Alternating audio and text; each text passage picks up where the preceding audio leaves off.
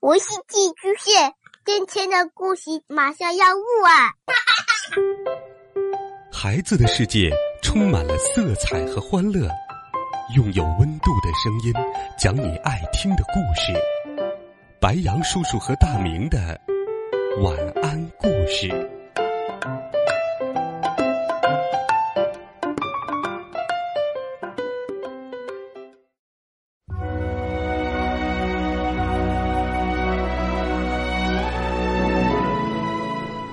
小朋友们，晚上好！又到了白羊叔叔给你讲故事的时间啦。今天是周五，白羊叔叔会继续带你走进历史，来讲述那些好听的历史故事。一起来听《写给儿童的中国历史》第四部最后一章：谁是大丈夫？据我所知。每个小孩或多或少都有挨罚的经验，不过那顶多是墙角罚站，今晚不许看电视，或者不许出门玩等等。还记得秦国的商鞅吗？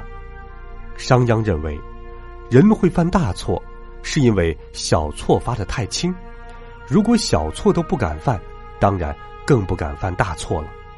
所以。治理国家就应该是小小的过错，也要重重的惩罚。始皇帝建立了秦朝，他的法律比以前更加严厉了，惩罚人的方式也残酷的不得了。比方说，脸上刺字、割鼻子、切耳朵、抽掉肋骨、活埋、下锅煮、五马分尸、腰斩。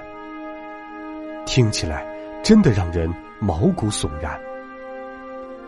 秦始皇为了做最伟大的皇帝，他要他的子民像他一样拼命的工作，修筑长城、讨伐匈奴、征服南蛮、开辟驰道、建宫殿、挖陵墓，每件事都要快快的、如期的完成，否则就要受罚。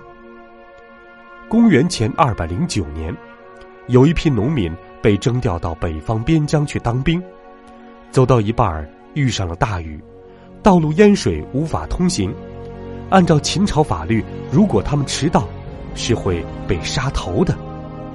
大家正急得不知如何是好，这时候有两名名叫陈胜和吴广的人站出来对大家说：“反正是要死，还不如一起造反算了。”于是。杀掉带领他们的军官，开始反抗秦朝。这一年，正是秦二世胡亥登基的那一年。历史上把这件事称作“揭竿起义”，因为他们连刀枪也没有，只好砍了许多木棒当武器，削了竹子当做旗杆。陈胜、吴广很有勇气，但他们不是秦军的对手，没多久便被消灭了。可是，他们的做法却让很多人觉得自己也可以这样做，说不定就能成功呢。因此，一时之间，各地都出现了起义的军队。从前六国的贵族们也趁机打起了旗号，想要重建自己的王国。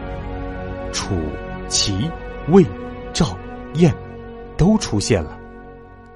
在反抗秦朝的人里面，有一位名叫项羽的人。非常厉害，他是从前楚国的贵族，据说能够一只手举起大鼎，力大无比。他的叔叔项梁曾经教项羽读书，项羽读了几天就不读了，又教他学剑术，学了一阵子也不学了。他认为这些都是小技能，要学就学指挥大军的本领。于是项梁就改教他兵法，可是没多久。他也没兴趣了。有一回，项羽在路上遇见秦始皇出巡的大队人马，浩浩荡荡，威风八面，不由得脱口而出说：“哼，有一天我会取代他的。”项梁和项羽带了八千子弟兵，打了几场胜仗后，有位叫刘邦的人也带了一批人来投靠了。刘邦原先是沛县的一个小亭长。只能管十里大的地方，他喜欢交朋友，喝酒、吹牛、赌博和漂亮的女人。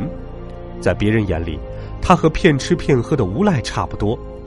有一次，刘邦也遇上秦始皇出巡的队伍，他也脱口而出：“做个大丈夫就该像这样啊！”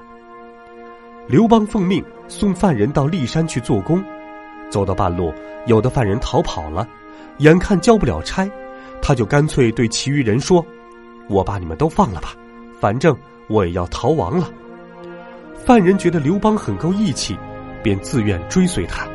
后来，有些其他地方的人也想要像陈胜、吴广那样揭竿而起，可是他们又怕万一失败了，全家全族都会遭到诛杀，所以都不敢带头做首领。因此，大伙儿就推举刘邦做了他们的首领。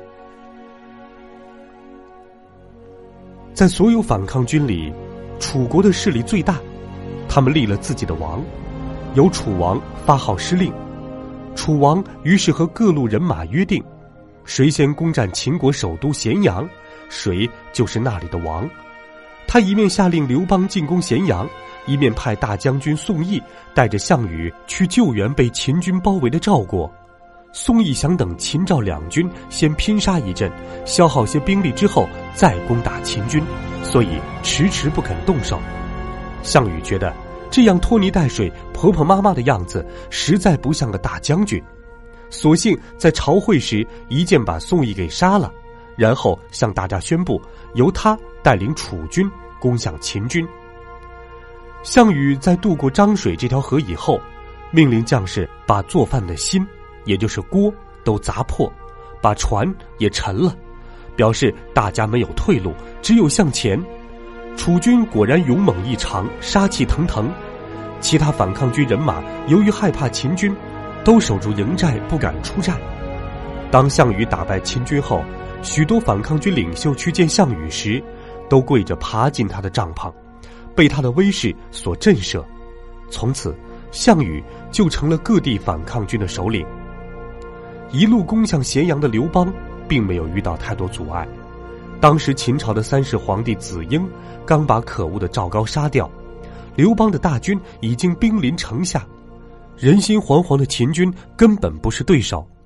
子婴只好带着大臣捧着皇帝的玉玺，弯着腰站在路旁等候向刘邦投降了。历史上威名赫赫的秦朝大帝国从此就结束了，时间是公元前二百零六年。他只有十五年的寿命，远比秦始皇所料想的要短命得多。刘邦进了咸阳宫殿，他和将士们见到这么多金银珠宝，这么多富丽堂皇的宫殿摆设，以及美女仆从，简直像是个乡巴佬进城一样，看得头晕眼花，不知道要怎样吃喝玩乐才好。这时候，只有少数几个人头脑很冷静，其中一位名叫萧何。他不去拿财宝，却跑进宫里拼命拿走秦朝的公文、图书和档案。另一位名叫张良，他劝刘邦千万不可逗留，因为项羽的大军即将开到，他一定不甘心咸阳城让刘邦给捷足先登了。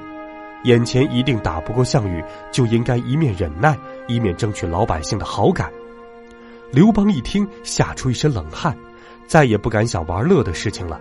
他连忙把宫里的财宝封好，把军队退到咸阳城外，表示自己并没有当王的野心。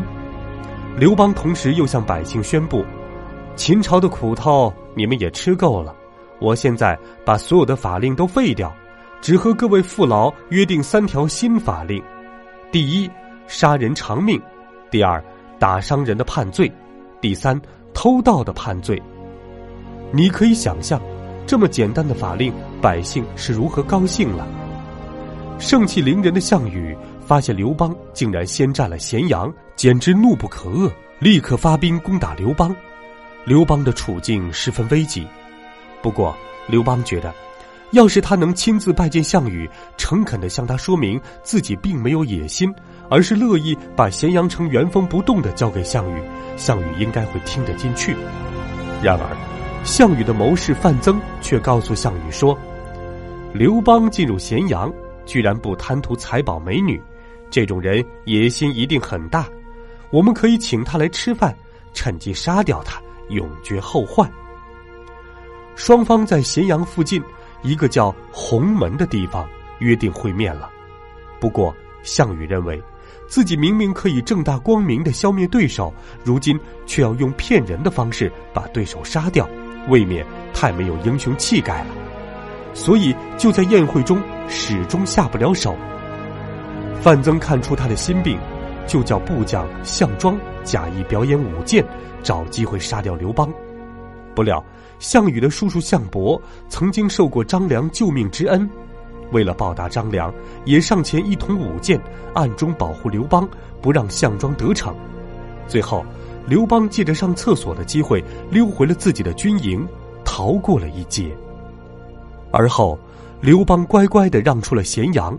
项羽志得意满的进了咸阳城。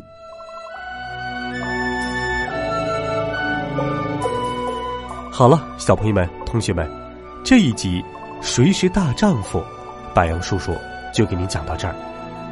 历史上有太多好听的故事，希望你能够喜欢。也欢迎在微信当中搜索“白杨叔叔讲故事”的汉字，点击关注我们的公众微信号。我们明天见。晚安，好梦。